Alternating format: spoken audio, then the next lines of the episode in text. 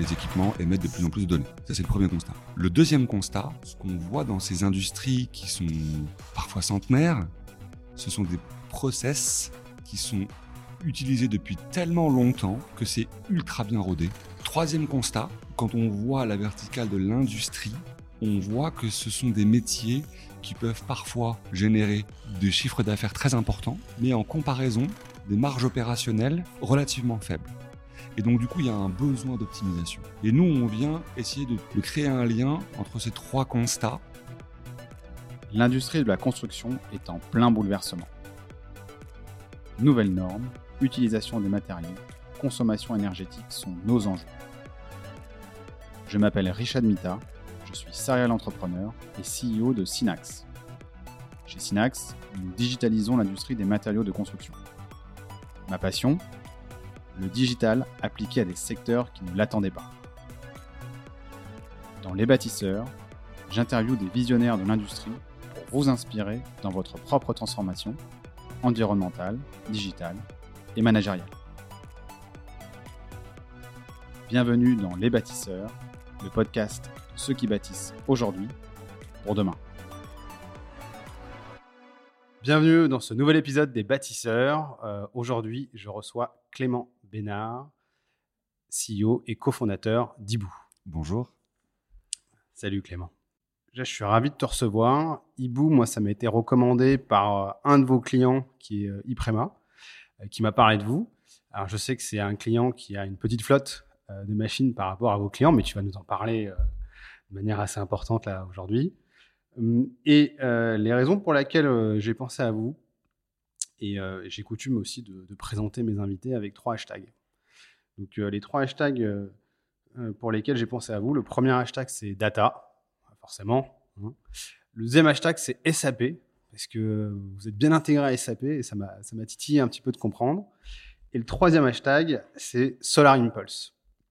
Voilà, c'est un peu les, les raisons pour lesquelles j'ai pensé à vous. Solar Impulse, on en parlera, euh, SAP aussi, et euh, la data, bah, ça va être au cœur de notre discussion euh, avec le métier. Bah, ce que je te propose dans un premier temps, Clément, bah, c'est de, te présenter. Eh bien, merci beaucoup. Effectivement, c'est des hashtags qui nous correspondent plutôt, plutôt bien, ce que tu, ce que tu mentionnes. Donc, je, je suis donc Clément Bénard, je suis un des trois cofondateurs et, et CEO de, de, de Hibou. Avant Hibou, euh, qu'est-ce que j'ai fait Euh, J'ai fait ma carrière chez des éditeurs euh, de logiciels californiens, le Oracle et, Adobe, sur une partie exclusivement business. Je, m'occupais de nos clients et, principalement des, comptes stratégiques. Et donc, assez naturellement, chez Hibou, je m'occupe de la commercialisation de notre, du savoir-faire que nous développons. Et comment est-ce que j'en suis arrivé à vouloir entreprendre? Il y, a, plusieurs grandes idées qui viennent, qui viennent se croiser. La première idée, c'est une idée de, une envie de liberté. C'est un grand mot quand on est entrepreneur, mais c'est une idée en tout cas de se réaliser au travers de son activité professionnelle en, en, étant responsable de la chose. Et la, la, deuxième chose, c'est que avec Charles et François, on a euh, identifié euh, des volumes de données euh, très importants euh, qui étaient non exploités. Euh, pour l'expliquer de façon assez simple, euh, si euh, cet après-midi, tu as l'intention de faire l'acquisition euh, d'une voiture PSA, par exemple, eh bien que tu ne le souhaites ou ne le souhaites pas, euh, cette voiture PSA émet de la donnée.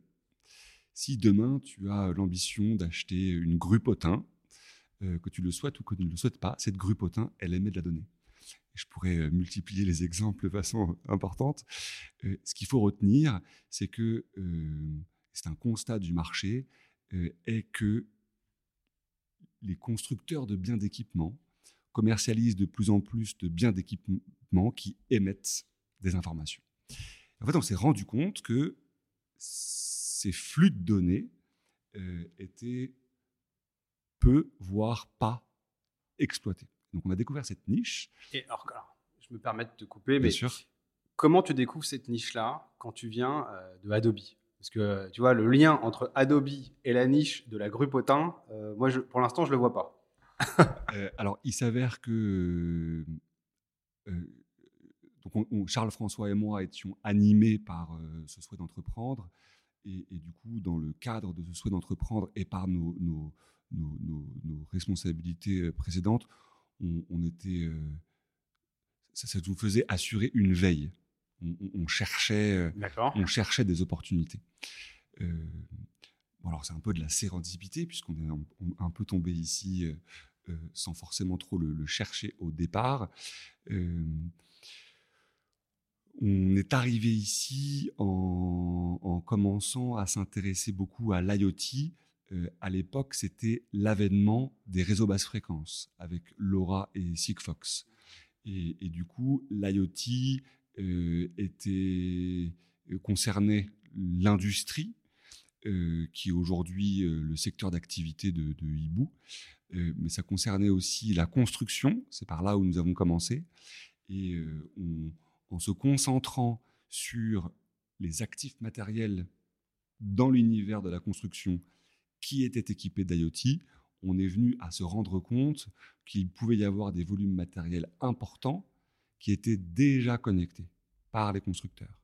Donc c'est comme ça que on a, euh, on a, on a, on a, découvert la chose et que on, on, a, on a décidé ensemble de, ça nous suffisait, ça nous semblait d'une suffisamment grande valeur pour qu'on puisse euh, y accorder euh, du temps et de l'argent.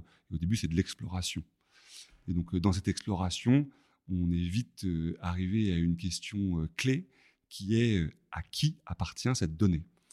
moi, j'étais le premier à croire que la donnée était la propriété du constructeur. Il s'avère que c'est un petit peu plus subtil que ça euh, et que si je, fais moi l'acquisition d'une flotte d'équipements, eh bien, j'achète un châssis, j'achète une carrosserie, j'achète des pneus, j'achète j'achète aussi le réseau CAN-bus et j'achète aussi la télématique qui est dans la machine que j'exploite. Euh, et, donc, du coup, euh, la propriété, je, ne suis pas dénué de la propriété de, de la donnée. Le meilleur exemple pour le comprendre, parce que c'est un sujet qui est récurrent dans nos échanges avec, euh, avec le marché, le meilleur exemple pour le comprendre, c'est imaginons que euh, je m'adresse à, euh, par exemple, Renault Trucks et que je leur propose une somme mirobolante. Allez, prenons quelque chose d'extraordinaire, un milliard d'euros. Allons-y. Et que je leur dis bonjour, j'ai un milliard d'euros et pour ce un milliard d'euros, je voudrais avoir accès aux données du groupe X jamais je les aurai. C'est bien preuve que ces données ne sont pas commercialisables et qu'il y a un sujet de propriété de la donnée qui est, qui est, qui est, important derrière. ça, c'est vrai cette information, c'est-à-dire que pour aucune montant de somme d'argent, ils sont capables de donner, enfin, ils veulent, ils peuvent, ils n'ont juste pas le droit. Ils peuvent pas. Parce qu'aujourd'hui, un, un Getir ou un, ou un Facebook, lui, vend, vend ta donnée euh, avec plaisir. Alors, mais c'est pas du tout le même, le même modèle. En alors après, il y a une notion de données anonymisées. D'accord. D'accord? Euh, donc euh, là, oui, euh, très, très certainement, de façon certaine même, pardon, que les constructeurs peuvent monétiser ces données. D'accord.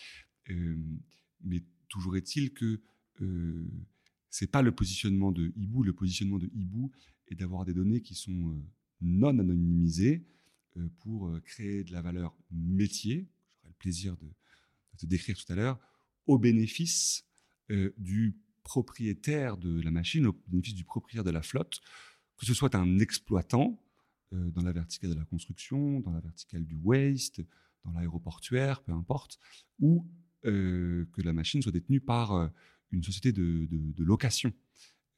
ils font maintenant de plus en plus appel à ce type de données. Donc voilà, pour vraiment clôturer cette première question, on, est rentré dans l'univers par l'IoT euh, et on est rentré dans, cette, dans la verticale industrielle avec un focus au départ sur la partie construction. Et euh, la découverte de ces flux de données très riches et de plus en plus riches euh, nous ont amené à nous concentrer sur quelles sont ces données, quelles valeurs peut-on en tirer, pourquoi ne sont-elles pas exploitées aujourd'hui et euh, qu'est-ce que ça deviendra qu'est-ce que deviendront-elles euh, demain?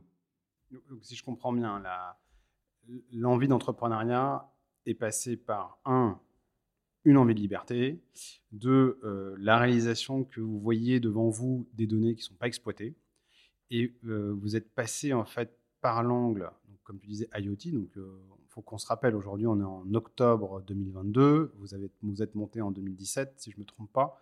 En 2017, donc, les réseaux d'IoT qui avaient le vent en poupe, c'était genre des, bah, des Sigfox ou le réseau LoRa, ou si, je ne me trompe pas encore une fois. Exactement. Euh, aujourd'hui, Sigfox, ah oui, aujourd'hui, Sigfox a été repris par une boîte de, de Singapour.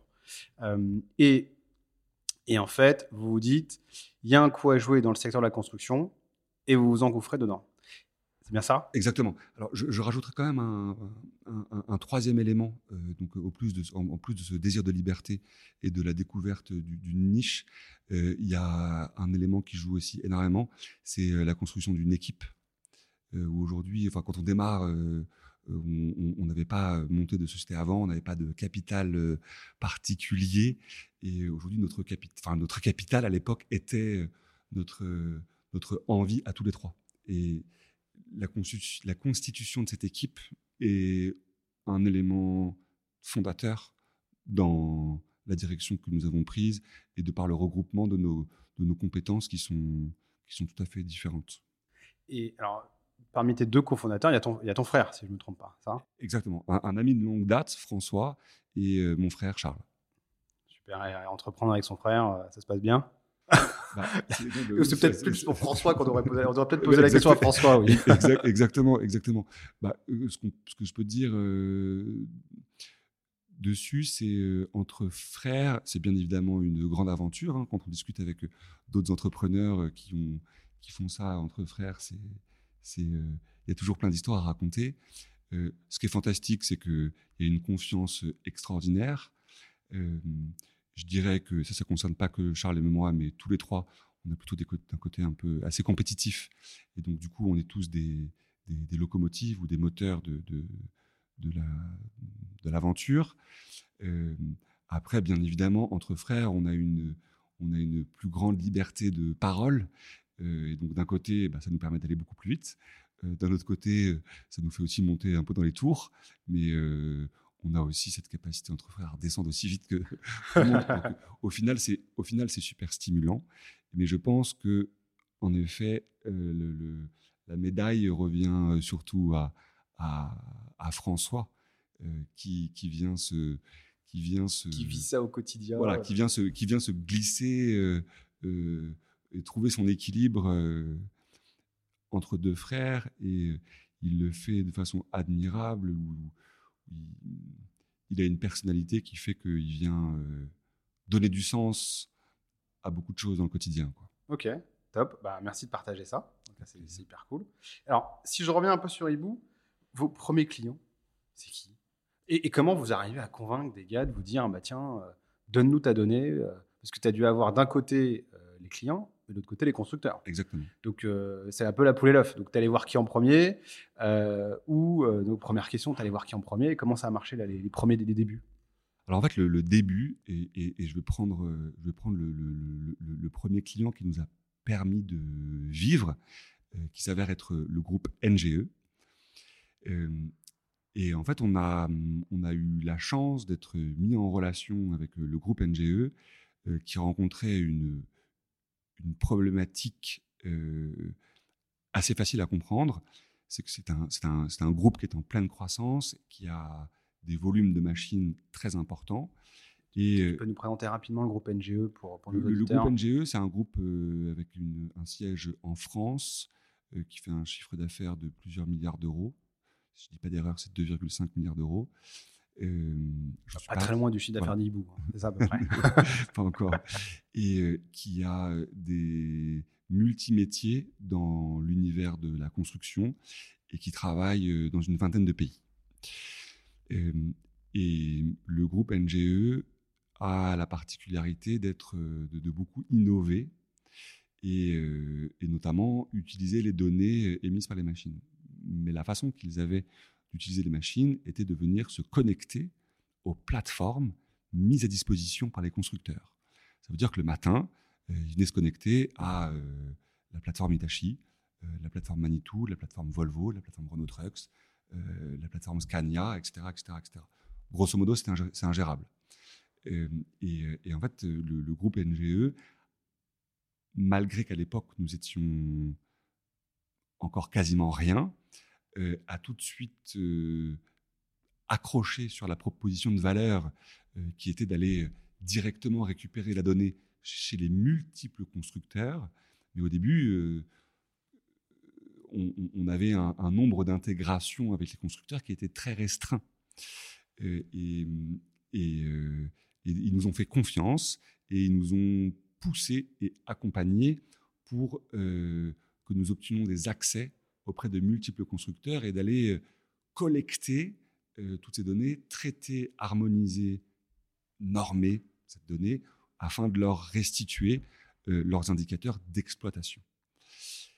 Et hum, on peut le dire, euh, merci encore au groupe LGE hein, de nous avoir fait confiance euh, pour, pour, euh, dès, nos débuts.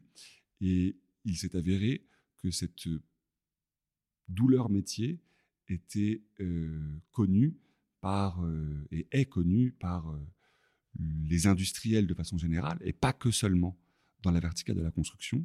Et donc on a grandi sur ce modèle en, en construisant un service euh, SaaS euh, scalable. Et, euh, et votre premier constructeur intégré, ça c'est qui alors? C'est NGE qui vous a donc poussé, qui vous a dit, qui, a, qui, a, dû dire à un Caterpillar ou un Bergera, je ne sais pas avec qui il avait, il attendez, moi j'en ai marre d'avoir trois, trois plateformes web sur lesquelles ils vont méga tous les matins.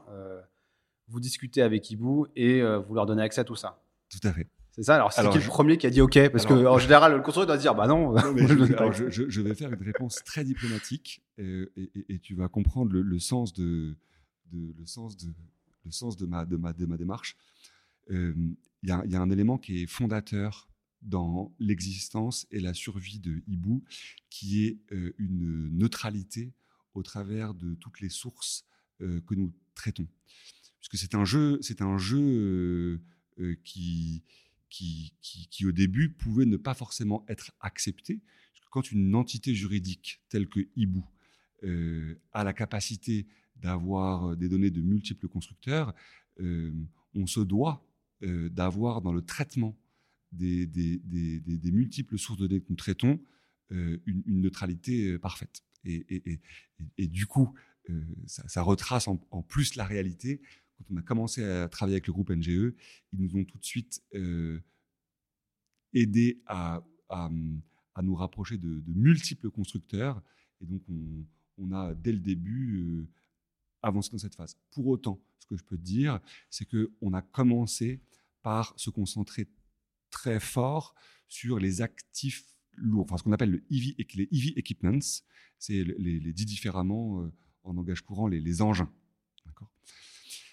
Et, et, donc notre premier challenge était d'avoir un catalogue de marques qui soit qui atteigne une certaine limite pour qu'on ait une forme de crédibilité face aux acteurs industriels qu'on adressait. Dans un second temps, on a commencé à intégrer des poids lourds, puis des grues, puis des télématiques de seconde monte, etc. etc., etc. Et aujourd'hui, on se rend compte que ça ne s'arrête plus. Euh, maintenant, même les pneus, euh, Michelin, Goodyear, Continental, j'ai quand même cité des marques, euh, tous, les, donc les commercialisent des pneumatiques connectés. On pourra en reparler, c'est absolument passionnant. mais, les, accessoires, les remorques, etc., deviennent connectés. Les, les banches commencent à être connectées. Et en fait, il y a une, volumétrie d'actifs matériels connectés qui est en pleine explosion. Donc on dit qu'on a su saisir une opportunité euh, au bon moment.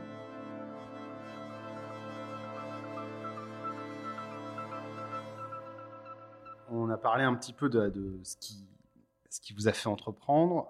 Ce qu'on comprend, c'est que le, premier qui, euh, qui, a voulu jouer, en tout cas, euh, c'est NGE avec vous, qui j'imagine, qui vous a poussé, hein, en tout cas là-dessus. et aujourd'hui, euh, donc ça c'était 2017-2018, j'imagine, quelque chose comme ça? Oui, voilà, effectivement, on a créé la structure en, 2017.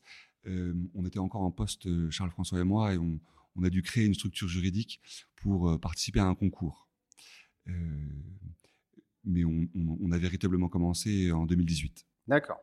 Et, et, là, fast forward 2022, Ibu, c'est quoi exactement Qu'est-ce que c'est devenu? Un petit peu, explique-nous, tu vois, dans le détail là, parce que j'imagine que la genèse est identique. En revanche, vous êtes beaucoup de choses aujourd'hui. Voilà, on, a évolué. Donc, déjà, je, pour rappeler la, mission hein officielle de, de, Hibou et la façon dont on la formule, euh, la mission de Hibou est d'aider les industriels à optimiser la productivité et l'efficience énergétique euh, des flottes euh, d'équipements industriels. Aujourd'hui, on dépasse les 30 collaborateurs. on, on, a 40 000 unités connectées dans le monde. On, a aujourd'hui principalement des clients qui ont, euh, qui ont leur siège sur le territoire français, mais on commence de plus en plus euh, à, avoir des transactions avec des, clients euh, en dehors de France, qui, qui, va devenir un, gros leitmotiv ou un gros axe de travail. et aujourd'hui, nous avons fait, on a un market fit, on a rencontré le marché, on, a une satisfaction de, nos clients, euh, qui est d'ailleurs notre, point fort dans la mesure où euh, les, contrats que nous mettons en place avec nos clients euh, vont grandir de façon assez naturelle. On peut le comprendre assez simplement bah, quand il y a une vieille machine qui est, qui est vendue ou détruite, elle est remplacée par une machine récente qui, elle, se met à émettre de la donnée. Donc, naturellement, nos, nos contrats ont, ont vocation à, grandir. Le deuxième élément, c'est que, euh, et ce qui est aussi très rassurant, c'est que nos clients s'engagent dans le temps avec nous. Au début, quand on a commencé, on faisait des contrats de trois mois ou de six mois, et c'était une vraie victoire quand un contrat, quand un client s'engageait sur une période de un an. Euh, en 2022, 100% des renouvellements que nous avons faits euh, ont été sur une période de 36 mois. Et donc, ça permet d'asseoir notre stabilité, de nous construire, euh, de nous construire une, visibilité dans, le temps. Euh, et aujourd'hui, le, challenge qu'on a encore de façon très importante est l'acquisition des nouveaux logos. L'acquisition des nouveaux logos, aujourd'hui, nous demande un, délai qui est jugé comme étant encore trop long. Après, on peut le comprendre, hein, la, verticale industrielle, euh, a une sensibilité à la donnée qui est croissante, dit différemment, euh, une sensibilité à la donnée qui n'est pas forcément encore comparable à, l'univers pharmaceutique ou, à, d'autres verticales.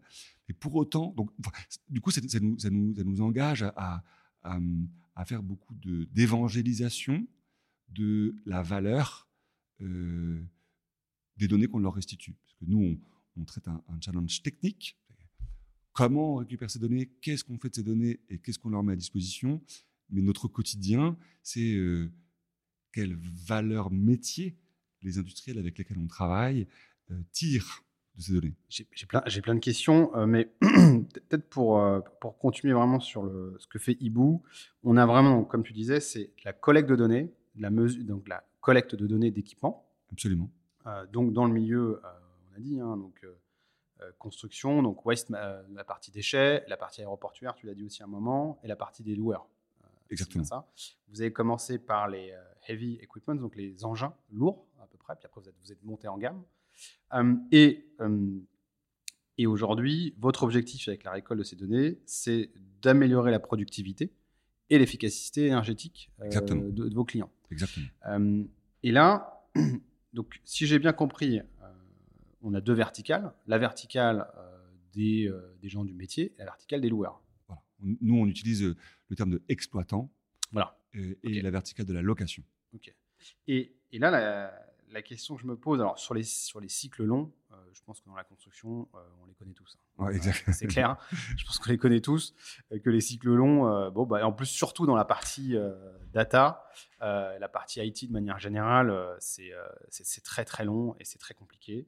Euh, mais une fois que les gens sont là euh, et qu'ils prennent, en général, c'est des relations très très longues. Donc, euh, Ce qui est fantastique. Ah oui. Effectivement, c'est effectivement c'est difficile au départ, mais mais sur le long terme, c'est vraiment c'est vraiment génial. Je, fais une toute petite parenthèse ah, sur, sur, sur une notion que ça, ça, me fait penser à la même chose. Aujourd'hui, dans, dans l'univers du recrutement à Paris, dans notre métier, il y a eu plein de très grosses levées de fonds. Donc du coup, attirer des talents, c'est très dur. Et, en fait, on a beaucoup de difficultés. Enfin, c'est un vrai challenge euh, d'attirer les talents, que ce soit sur la partie commerce, que ce soit sur la partie data ou autre. Euh, mais, mais, mais, pour autant, une fois que, que les candidats euh, ont validé Ibu, puisque c'est plus seulement dans un sens, c'est une forme d'équilibre. une, fois que, une fois que le, candidat a fait son assessment, a, à, étudier Hibou et nous donne son accord, euh, on, a de notre équipe un, très grand engagement. En fait, c'est un peu comme la verticale de la construction, dans la mesure où euh, le, début de la relation va être très longue, mais pour autant, euh, ce qu'on constate, c'est que une fois que tout a été étudié et qu'on réussit à avoir cet engagement, on réussit à, créer un, un, engagement, je me répète, long, et c'est vraiment super appréciable de travailler avec l'industrie pour cela. Alors, typiquement, dans la construction, je, suis entièrement d'accord avec ça. Ce qui est incroyable dans ce milieu-là, c'est qu'on a souvent des gens qui sont là un peu par hasard, euh, mais, euh, mais, qui sont passionnés par ce qu'ils font et qui sont là depuis très longtemps. Et dans nos boîtes un petit peu, euh, un peu plus tech, ben on, peut retrouver ces comportements-là, où on a des gens, une fois qu'on les a validés et qu'eux nous ont validés, eh ben on a des gens qui deviennent passionnés. Et, et une autre question qui moi me semble assez importante, c'est qu'est-ce qui fait qu'aujourd'hui les acteurs de la construction sont arrivés à payer des abonnements chez vous Parce que ça, c'est typiquement quelque chose qu'ils n'étaient pas habitués à faire. Mmh, absolument. Qu'est-ce qui fait ça? Comment tu, tu le vois? Ou est-ce que vous avez peut-être une recette là-dessus que tu veux partager? euh, En fait, euh, euh, moi j'explique ça au travers de quelques constats qu'on voit du marché. On en a vu un, le premier tout à l'heure, c'est que les équipements émettent de plus en plus de données. Ça, c'est le premier constat. Le deuxième constat, c'est aujourd'hui, comment est-ce que les industriels pilotent leurs opérations du terrain?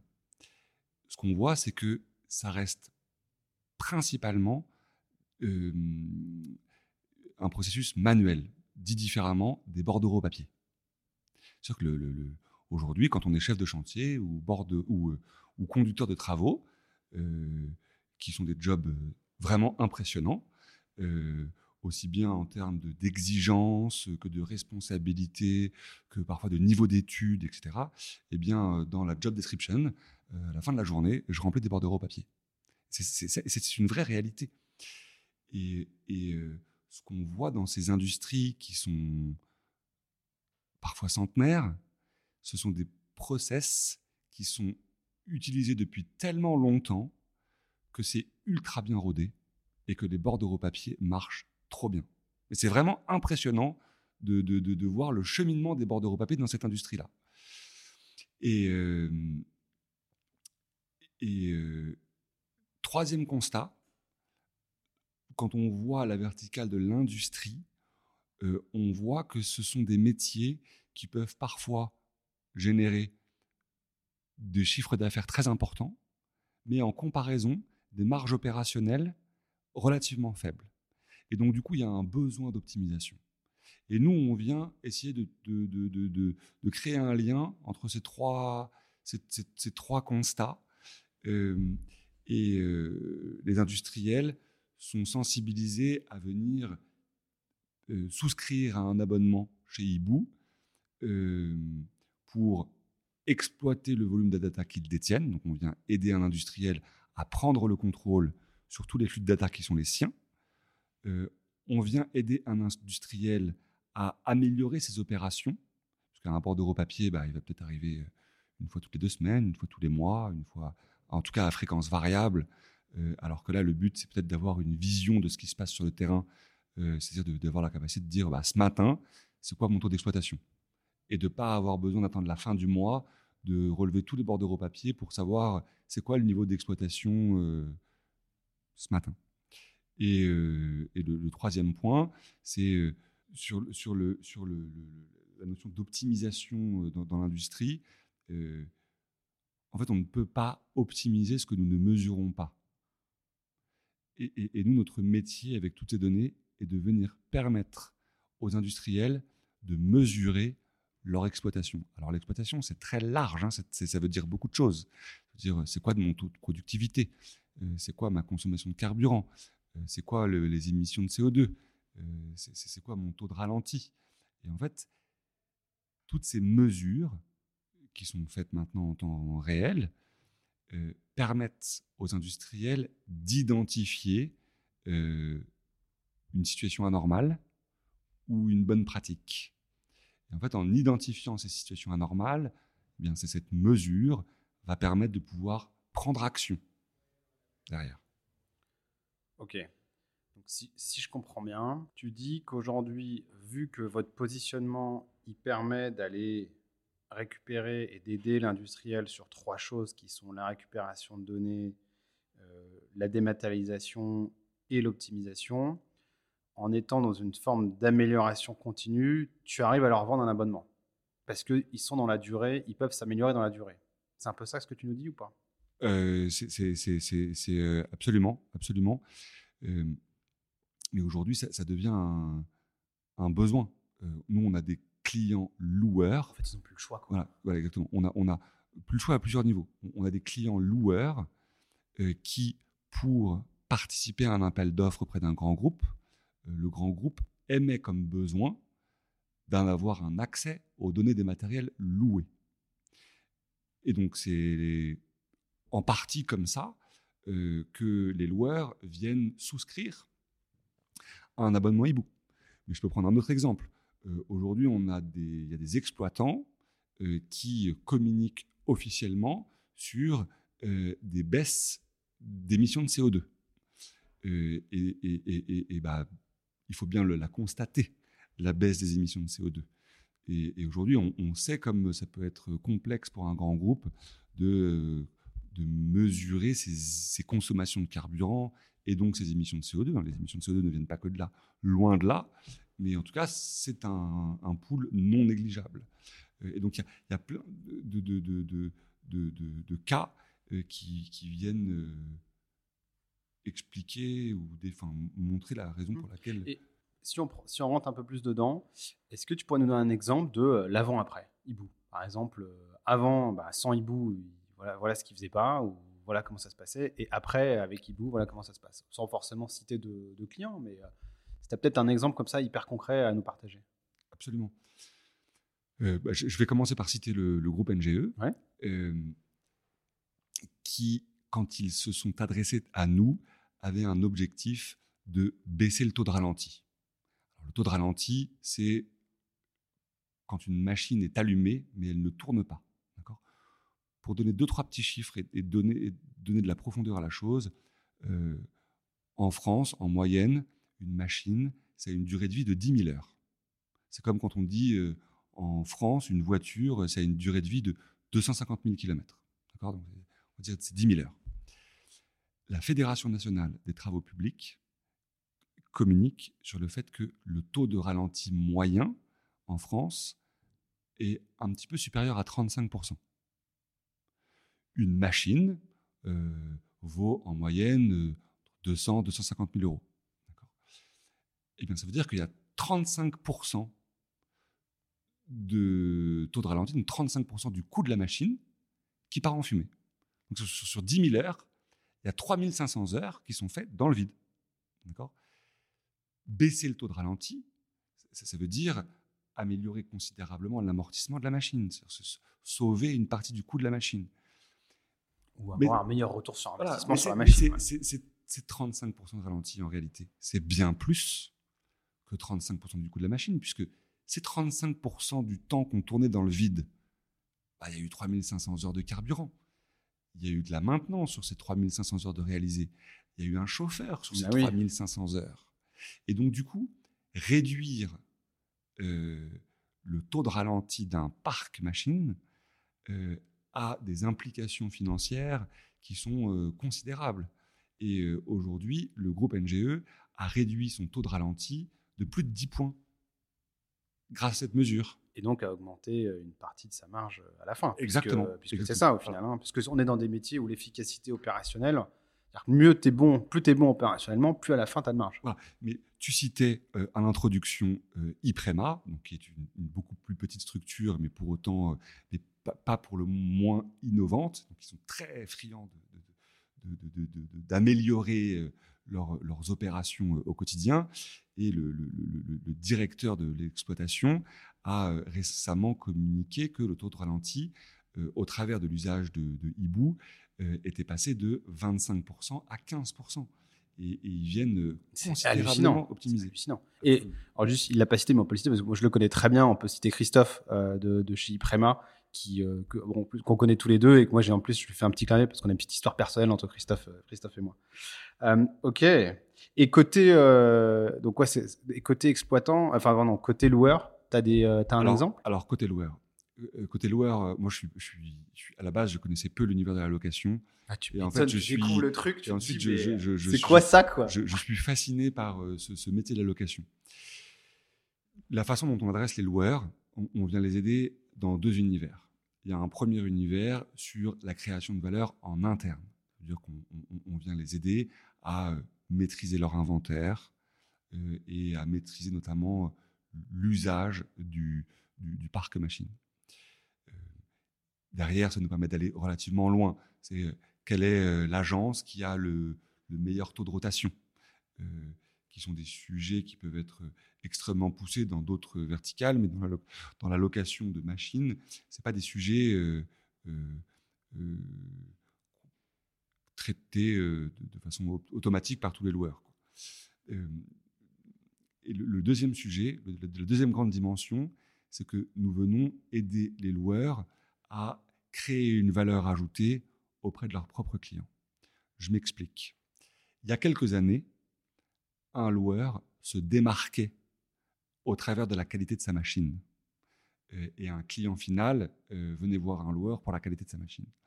Aujourd'hui, euh, les loueurs, de façon générale, ont des machines qui sont relativement récentes et que les machines soient d'une marque ou d'une autre, bien évidemment, il y a des petites différences, mais grosso modo, c'est la même chose. Partons de ce principe.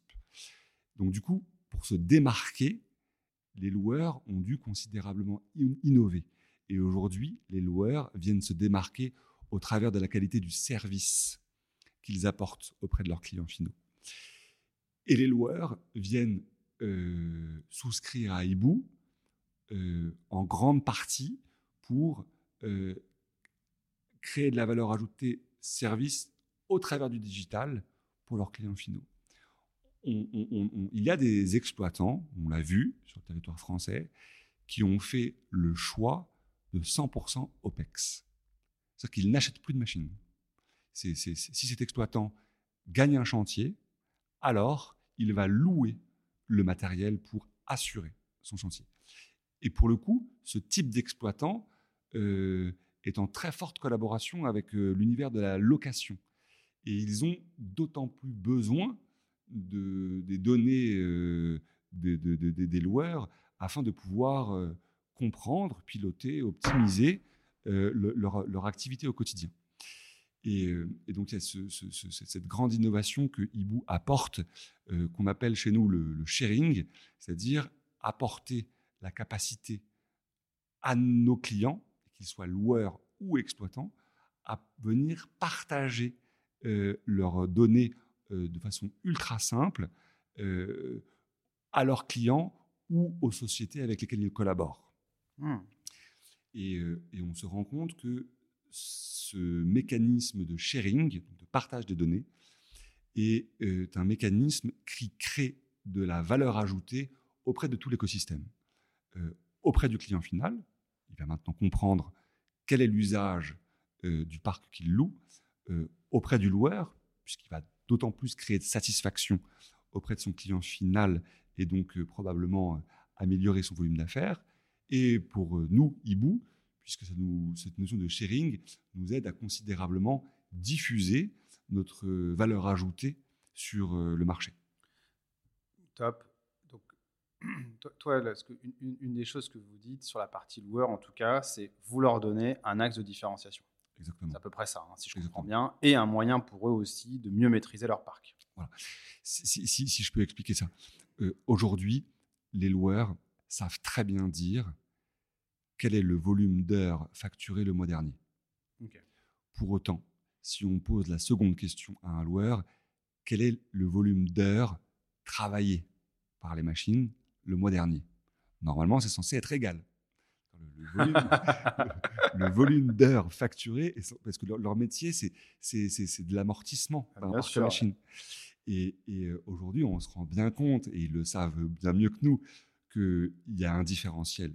Et, le différentiel, il est souvent, il y a plus d'heures travaillées que d'heures facturées. Euh, et, aujourd'hui, l'utilisation des données est une. Je veux dire, il y a plus d'heures facturées que d'heures travaillées? Non. Ah oui. L'inverse. Ah, c'est l'inverse. Il y a vraiment plus d'heures travaillées que d'heures facturées. Voilà. Imaginons, euh, si tu loues une machine pendant 10 jours la semaine prochaine pour euh, réparer ta maison secondaire hmm. au bord de la mer quand tu vas recevoir le devis, probablement vas-tu te dire que euh, c'est onéreux, ça, coûte cher quand même de louer une machine. Tu vas pas utiliser la machine deux heures par jour. Tu vas peut-être l'utiliser six heures par jour, peut-être euh, dix heures par jour.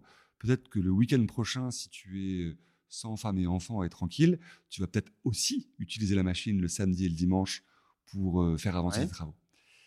Et aujourd'hui, c'est très difficile pour le loueur de le maîtriser. Et, du coup, le loueur, il va vouloir. Euh, il va me facturer 10 jours, quoi qu'il arrive. Que je travaille une heure par jour ou 8 heures par jour, lui, il va facturer les 10 jours de location. Oui, mais quand tu loues une voiture, tu loues une voiture pour 10 jours. Mais dans ton contrat de 10 jours, tu as un volume de kilomètres oui, aussi. Exactement. Veux dire, bah, c'est pareil pour les loueurs. Voilà, c'est-à-dire que la, mais ça, c'est pas un nombre de kilomètres pour les machines, c'est un nombre d'heures. Ok. C'est-à-dire que tu vas louer une machine pour 10 jours avec un droit d'usage de 7 heures par jour et 5 jours ouvrés par semaine. ils ont besoin de mesurer ça. Pour le loueur, si tu loues une machine 10 jours, que tu l'utilises 7 heures par jour ou que tu l'utilises 24 heures sur 24, ça n'a strictement rien à voir.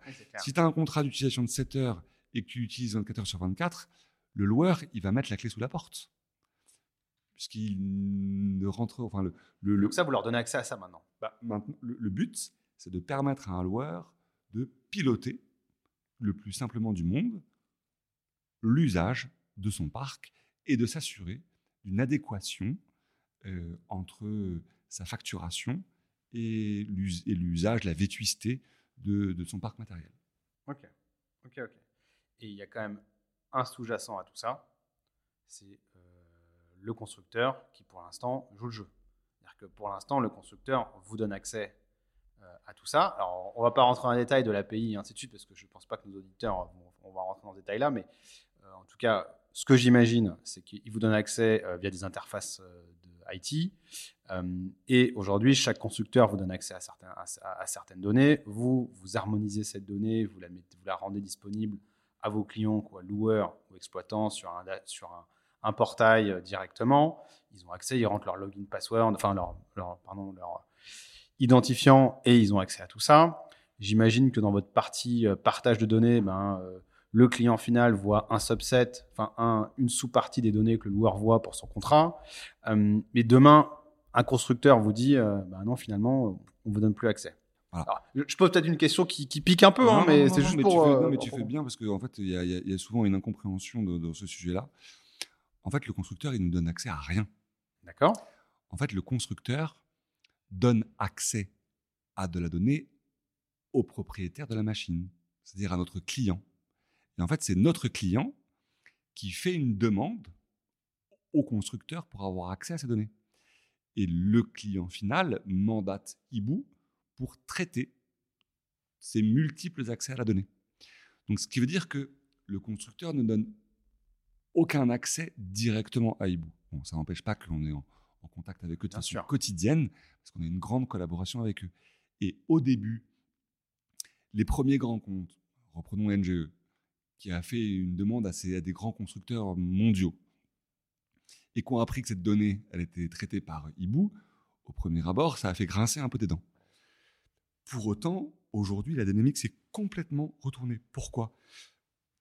Parce que euh, Hibou a pour euh, mission et vocation de mettre en valeur la donnée du constructeur auprès du client final. Et un constructeur qui a beaucoup investi dans le digital, qui a équipé ses machines, euh, qui a déployé des capteurs, qui a, fait plein de choses pour la création de, valeur auprès de ses clients finaux, c'était peu ou pas valorisé. Et, nous, on a un positionnement où on vient euh, mettre en valeur, mettre en avant tous les constructeurs qui mettent euh, une donnée euh, la plus qualitative possible. Et donc, du coup, aujourd'hui, on bénéficie de, du soutien, parfois soutien très fort, de la part des constructeurs, ce qui est génial. Ok. Ok, donc en fait, le client final, dit euh, bah, donner les accès. Euh, moi, j'utilise Hibou, euh, donner les accès Hibou. Exactement. Et donc, vous avez N accès pour vos N clients sur leur M machine. Exactement. Et donc, et, en revanche, si une machine change de client, vous avez l'information.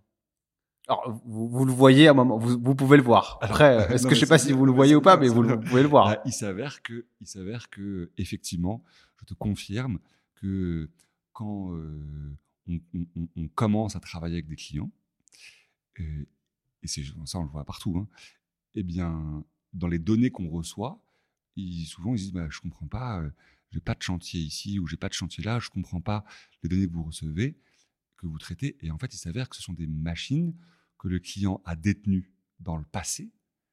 Ce sont des machines qui ont été vendues, mais il y a eu. Enfin, le, constructeur ne le savait pas forcément. Et donc, du coup, effectivement, quand on commence une collaboration avec un, nouveau client final, euh, on, a souvent un filtre, un tri à faire de euh, euh, évacuer toutes les données qui ne sont plus en possession par le client final. Voilà, ça fait partie des, des, ah, marrant, ça. Et, juste pour, et juste, ça, vraiment, je suis curieux, mais et genre, les données vont chez le constructeur, elles sont stockées chez le constructeur, donc on peut récupérer un historique dans la data. Donc, euh, par constructeur, en plus, ils doivent gérer ça différemment. Non. Euh, euh, dis-moi, tiens. Non, non, on n'a pas d'historique. non, mais vous n'avez pas, mais le constructeur, il en a ou pas bah, Oui, mais ça, pour le coup, c'est tout à fait normal. Le, en fait, c'est tout à fait normal que le constructeur, lui, ait la donnée. Aujourd'hui, la, dynamique globale des constructeurs, c'est qu'ils ont besoin d'avoir un accès aux données du parc matériel qu'ils commercialisent, dans la mesure où c'est un retour d'informations clé pour eux pour orienter leur futur développement. Euh, ce qui est compliqué pour un constructeur, c'est euh, de bien rerouter la donnée vers le bon client final, dû, dû aux évolutions de parc. Euh, parfois, il y a des machines que, qui ont été vendues et re-rachetées. ah oui D'accord. Ok, top. Je te remercie pour nous avoir donné des exemples assez concrets. Euh, maintenant, si on peut parler un, peu toi de, demain, de ta vision un peu de, ce que vous faites euh, demain, de ta vision de cette industrie euh, demain. c'est quoi un, petit peu là où vous voulez aller Comment vous faites? Parce qu'aujourd'hui, vous êtes sur des matériels plutôt roulants ou administrés par un homme. de ce que je comprends, je donne des exemples comme ça pour qu'on puisse se situer vous n'êtes pas encore sur du matériel type des convoyeurs ou des choses comme ça. Peut-être que je me trompe, mais je ne pense pas. Sur les, les, les, les, machines métiers, vous n'êtes pas encore dessus, euh, de ce que j'ai compris. Euh, est-ce que une machine-outil dans une usine, non, on n'est pas sur ce type de, de, de, machine encore. Où est-ce que vous voulez un petit peu aller euh, C'est quoi, ta vision en tout cas de Hibou dans, dans, le, dans, le, dans, le, long terme et, et puis aussi vis à -vis de la construction? Comment tu vois un peu ça? Parce que ça fait, bon, ça fait cinq ans que vous êtes dedans, mais j'imagine que vous avez plein d'idées, plein de choses. Exactement. Alors, je vais commencer, je vais répondre à cette question par euh, euh, un élément que tout le monde a entendu euh, parler, la maintenance. Et on parle de maintenance corrective, on parle de maintenance préventive, on parle de maintenance prédictive. Et à côté de ça, on sait tous que euh, l'arrêt d'une machine euh, est un des coûts les plus importants dans l'industrie. C'est-à-dire que le cycle de production s'interrompt, euh, il y a un collaborateur qui se retrouve sur le banc, voilà, ça coûte très cher. Quand on parle de maintenance prédictive, c'est un sujet qui est extrêmement complexe et nous, on le dit haut et fort, nous ne faisons pas de maintenance Mais pourtant, on nous dit, vous êtes dans l'univers de la donnée, euh, ça devrait être votre fer de lance, vous devriez faire de la data science, de l'IA, du deep learning, toutes, ces choses, toutes ces choses compliquées. Eh bien, on fait rien de tout ça. on fait rien de tout ça. Aujourd'hui, le challenge qui est le nôtre est d'avoir cette capacité à euh, restituer une donnée de qualité, qui est déjà un challenge qui est énorme. Euh, la création de valeur sur cette donnée est notre challenge de demain. Aujourd'hui, on commence à le faire, bien évidemment. Quand on parle d'émissions carbone, de CO2, c'est une première création de valeur ajoutée euh, euh, que nous basons sur, la donnée. Mais de façon générale, une grande partie de nos efforts est d'avoir une belle donnée rangée sur des belles étagères, une donnée en laquelle nous croyons. Ce qu'il faut comprendre, c'est que nos clients aujourd'hui réalisent des facturations basées sur cette donnée. Nos clients aujourd'hui initie des, interventions terrain basées sur notre donnée. Donc le challenge, c'est d'avoir cette donnée qui est, extrêmement propre. donc aujourd'hui, on, met de l'intelligence dans le fait d'avoir cette donnée de qualité qui permet de prendre de la décision. Demain, on va venir beaucoup plus euh, accentuer sur la création de valeur ajoutée basée sur cette donnée. Euh, pour effectivement répondre au challenge qu'on nous pose aujourd'hui sur euh, les différents types de maintenance que j'ai cités il y, a, il, y a, une minute. Mais je pourrais prendre l'exemple sur, plein de, sur, sur, plein de cas.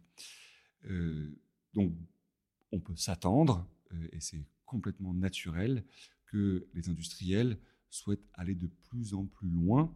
On peut parler de gestion de cycle, on peut parler de maintenance, on va parler de données de sécurité, enfin, euh, vont vouloir aller beaucoup plus loin dans la valeur ajoutée à tirer sur, sur les données ce qui demande une maturité euh, euh, forte. Et c'est là où, tous les acteurs euh,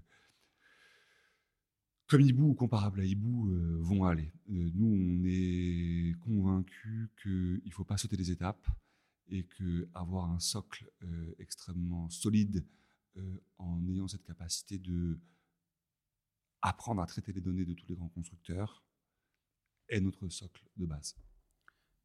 Ok.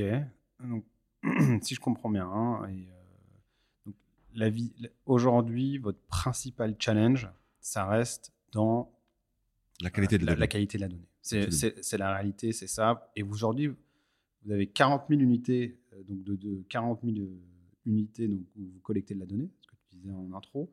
Ça représente à peu près combien de constructeurs différents? Alors, on ne parle pas en termes de constructeurs, on parle en termes de sources. D'accord. Et nous avons 70 sources euh, aujourd'hui. Et l'objectif, c'est d'avoir aujourd'hui, si, tu pars dans demain, est-ce que vous avez un objectif de nombre de sources euh, Parce qu'en fait, plus tu as de sources, plus tu vas avoir un problème de qualité de la donnée. Parce que toi, ton challenge, c'est d'arriver à récupérer la donnée dans n'importe quel format, n'importe quel, quel, type, et de la restituer de la manière la plus euh, simple possible pour l'utilisateur final. C'est peut-être pas comme ça. Hein, non, mais tu as bien raison. Tu as bien raison. En fait, on a deux challenges. On a le maintien des sources qu'on a intégrées les sources, elles évoluent. Hein.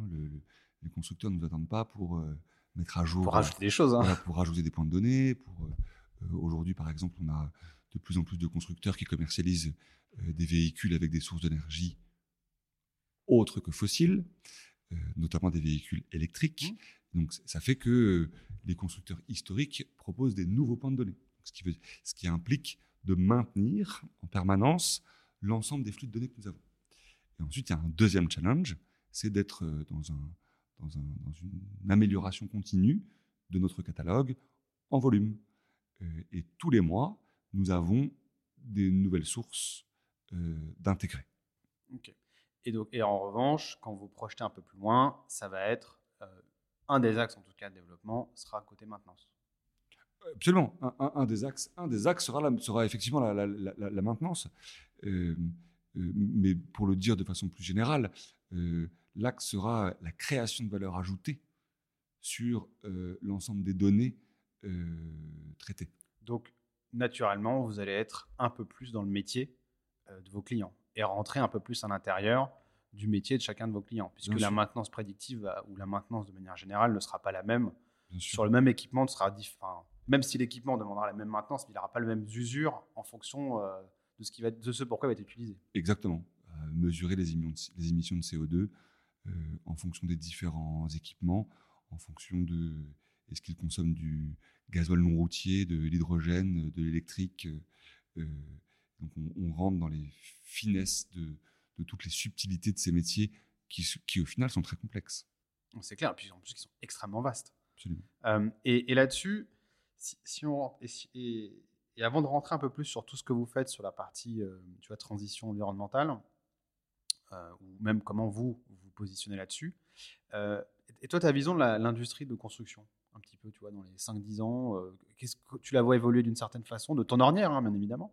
Parce que déjà, euh, naturellement, on ressent que tu la sens de plus en plus connectée, tu la sens de plus en plus euh, dans, une, dans une partie euh, un peu plus temps réel, sur la partie, euh, sur la, partie euh, ben, la récupération de données en temps réel va nous permettre de, faire des choses en temps réel. C'est quoi un peu de ton ornière à toi, euh, cette vision-là? Alors moi, je vais parler d'une partie de la construction. Par exemple, le, le- le- le- bâtiment, je n'ai pas de- d'expertise particulière. Mm. Euh, mais sur les, les grands ouvrages ou le génie civil ou le terrassement, qui sont plus des métiers qui font appel à nous, les industries, ce qu'on voit, c'est euh, la grande sensibilité au changement d'énergie, l'arrivée d'électrique et toutes les problématiques euh, positives, hein, c'est pas négatif quand je dis ça, mais tous les, tous les grands challenges que cela apporte. C'est-à-dire, bon, bah, ok, avoir un équipement électrique, c'est une chose. Euh, maintenant, il faut avoir la capacité de recharger cet équipement sur cette, zone. Euh, on, entend parler de l'électrique en permanence.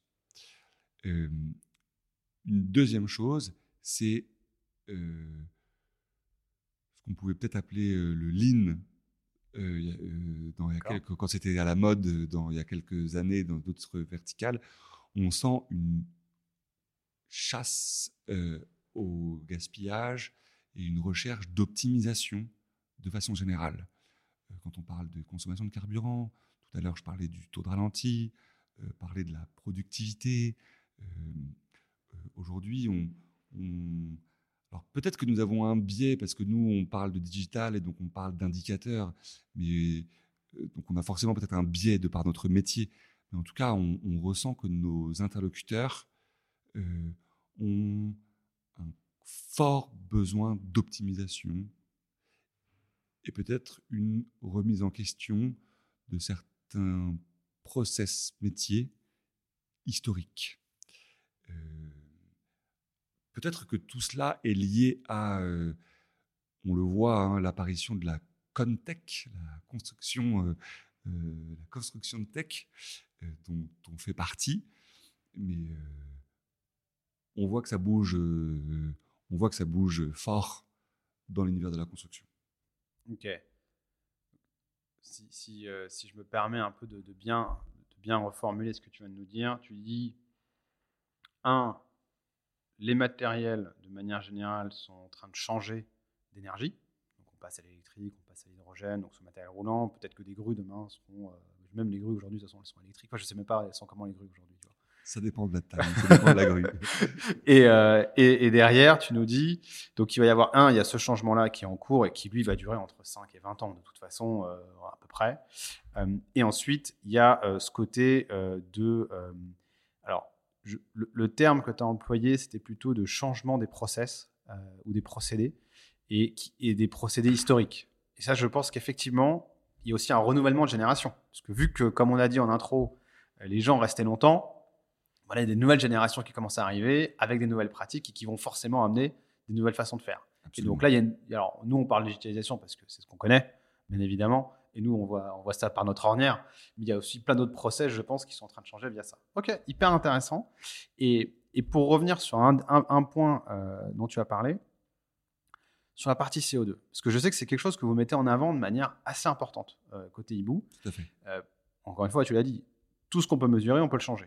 Donc, votre premier axe, c'est de dire, bah, tiens, euh, on mesure la partie CO2. Exactement. Euh, la question que je me pose, c'est qu'est-ce que vous voulez faire de plus la mesurer?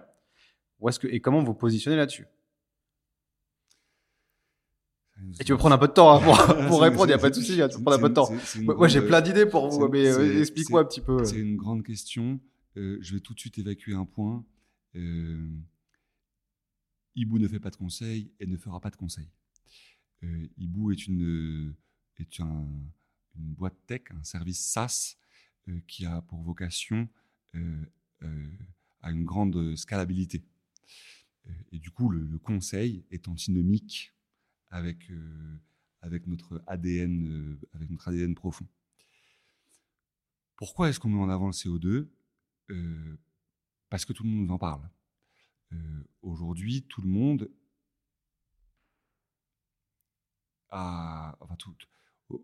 Aujourd'hui, on connaît plus de groupes de construction qui euh, n'ont pas une sensibilité euh, à la chose. Et euh, c'est vrai que le début des discussions est peut-être, enfin, historiquement, était très orienté productivité, mesure d'exploitation. mais aujourd'hui, le sujet de CO2 est présent chez 100% de nos clients. C'est complètement, complètement transverse. Et nos clients sont souvent sensibles à la chose et quand on leur dit OK, mais qu'est-ce que vous voulez sur le CO2 eh ben, La question est assez compliquée parce qu'ils ne savent souvent pas forcément euh, quoi dire. C'est dur. Hein, ils se disent bah, oui, notre patron, il a communiqué euh, sur les réseaux, sur Twitter, que à horizon de 2030, on allait réduire nos émissions de CO2 de, je dis un chiffre au hasard, 40%. OK, très bien. Qu'est-ce que vous voulez pour, euh, comme information sur le CO2 pour vous aider à aller dans cette dynamique? Eh bien, c'est une question qui est dure. Et, parce que ce, métier démarre. Quoi.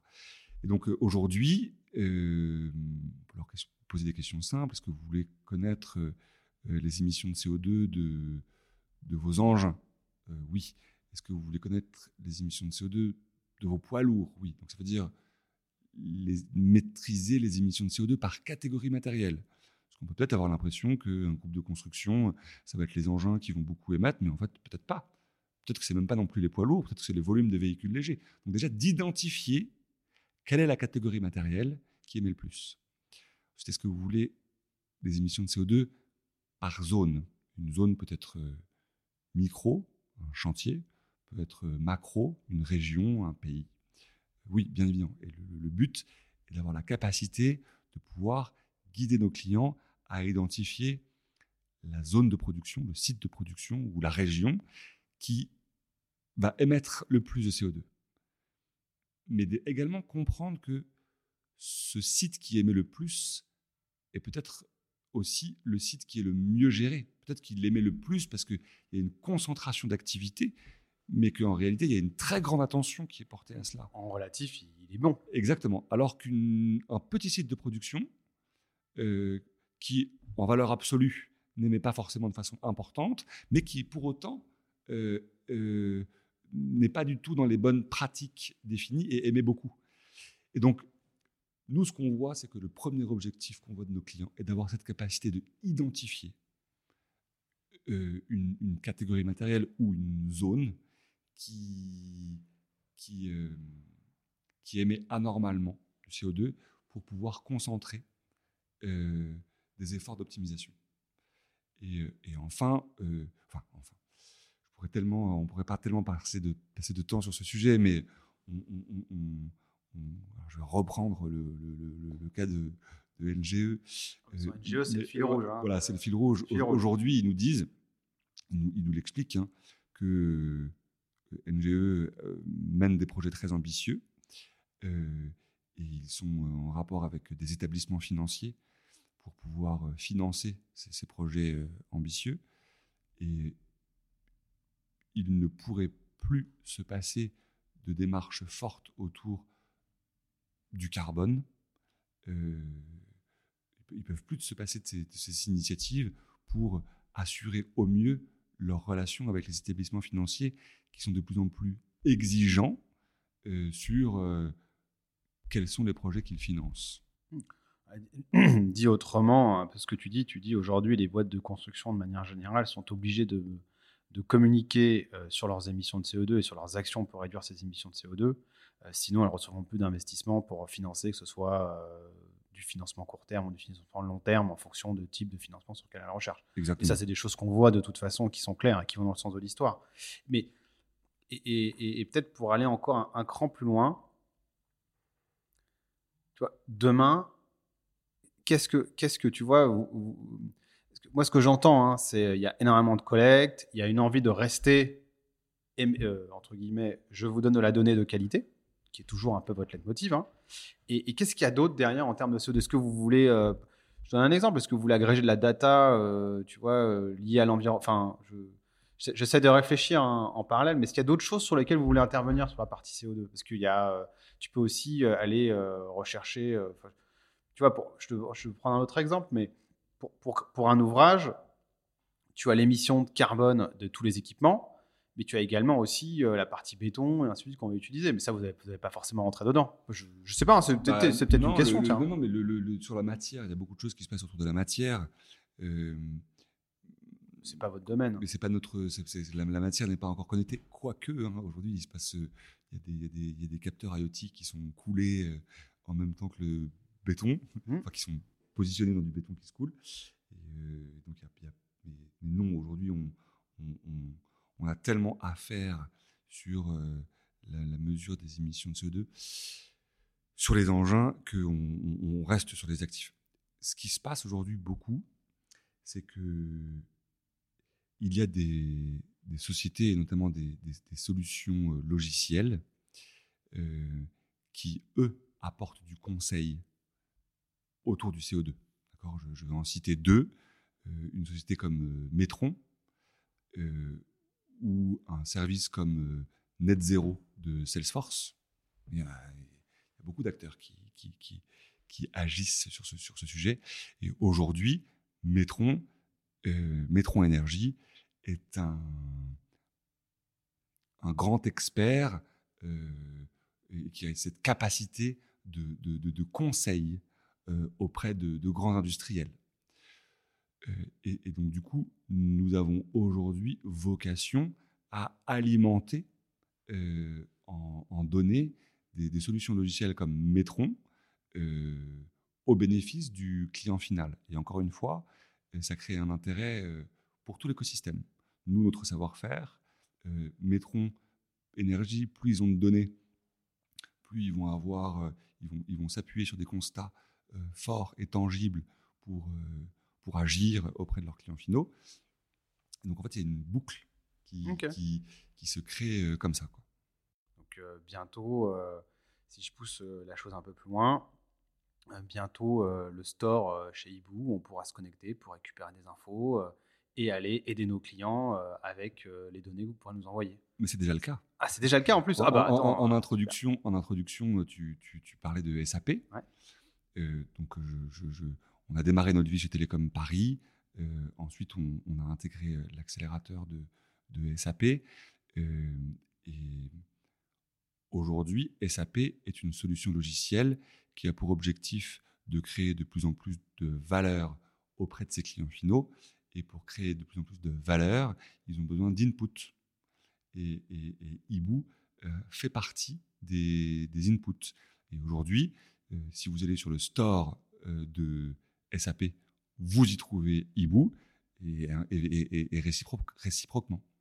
Super. Et donc, du coup, tout à l'heure, on parlait des sources, donc d'une multiplicité des sources. Et en fait, ces solutions logicielles, Metron ou SAP, on parle d'une multiplicité de destinations.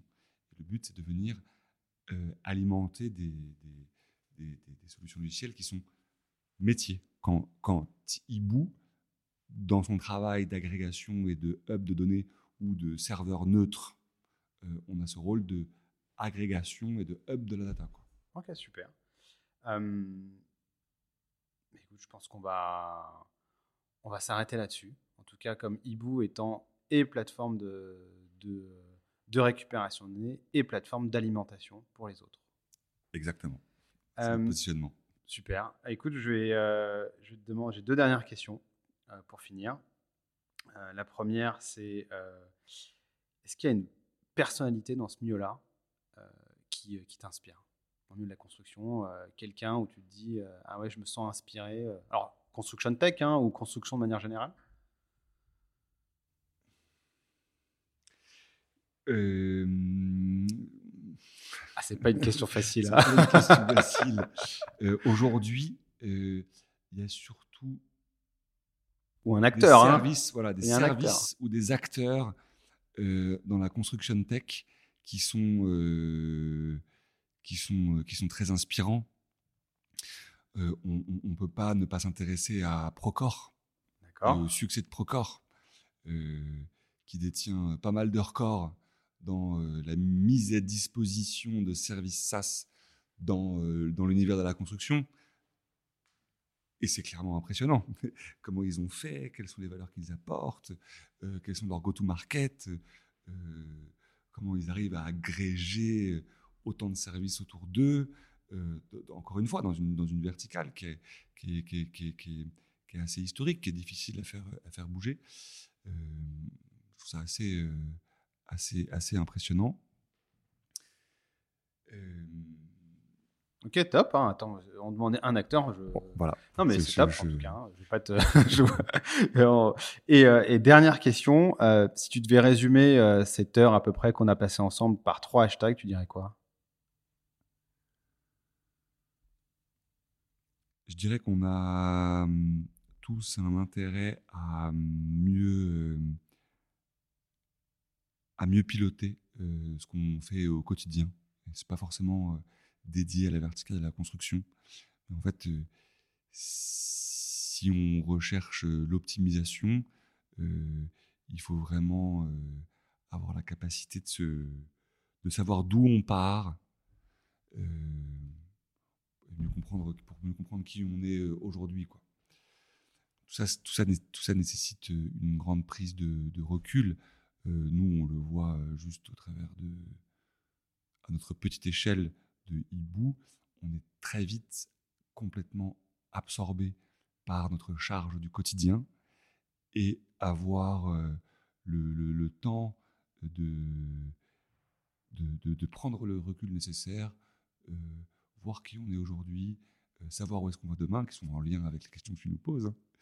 Ben, c'est pas toujours des exercices qui sont, faciles, mais tellement euh, euh, agréable quand on réussit à les faire. Quoi. Donc les trois hashtags. Donc j'ai optimisation, à peu près. Le CO2. Il faut qu'on fasse, il faut qu'on fasse gaffe à la planète, quoi. Il faut vraiment qu'on fasse gaffe à la planète et qu'on ait des actions fortes sur euh, sur le CO2. je n'ai pas du tout envie d'émettre un message pessimiste, mais il y a quand même des choses qui font un peu flipper. et le troisième, troisième Deuxième CO2, super. Et euh, c'est quelle exigence Tu me demandes un troisième hashtag. Euh, un troisième hashtag. Euh,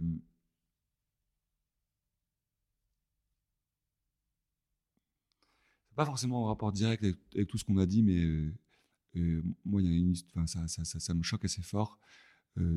tout ça sont assez des histoires d'hommes. Hibou, la création de la création de Hibou, c'est une histoire d'hommes. Aujourd'hui, les relations que nous avons avec nos clients, et qui nous permettent de grandir. Euh, c'est aussi souvent des histoires d'hommes. Et euh, c'est assez, euh, c'est assez, c'est assez fantastique. Et nous, on s'est construit pendant le Covid où on n'allait pas voir nos clients.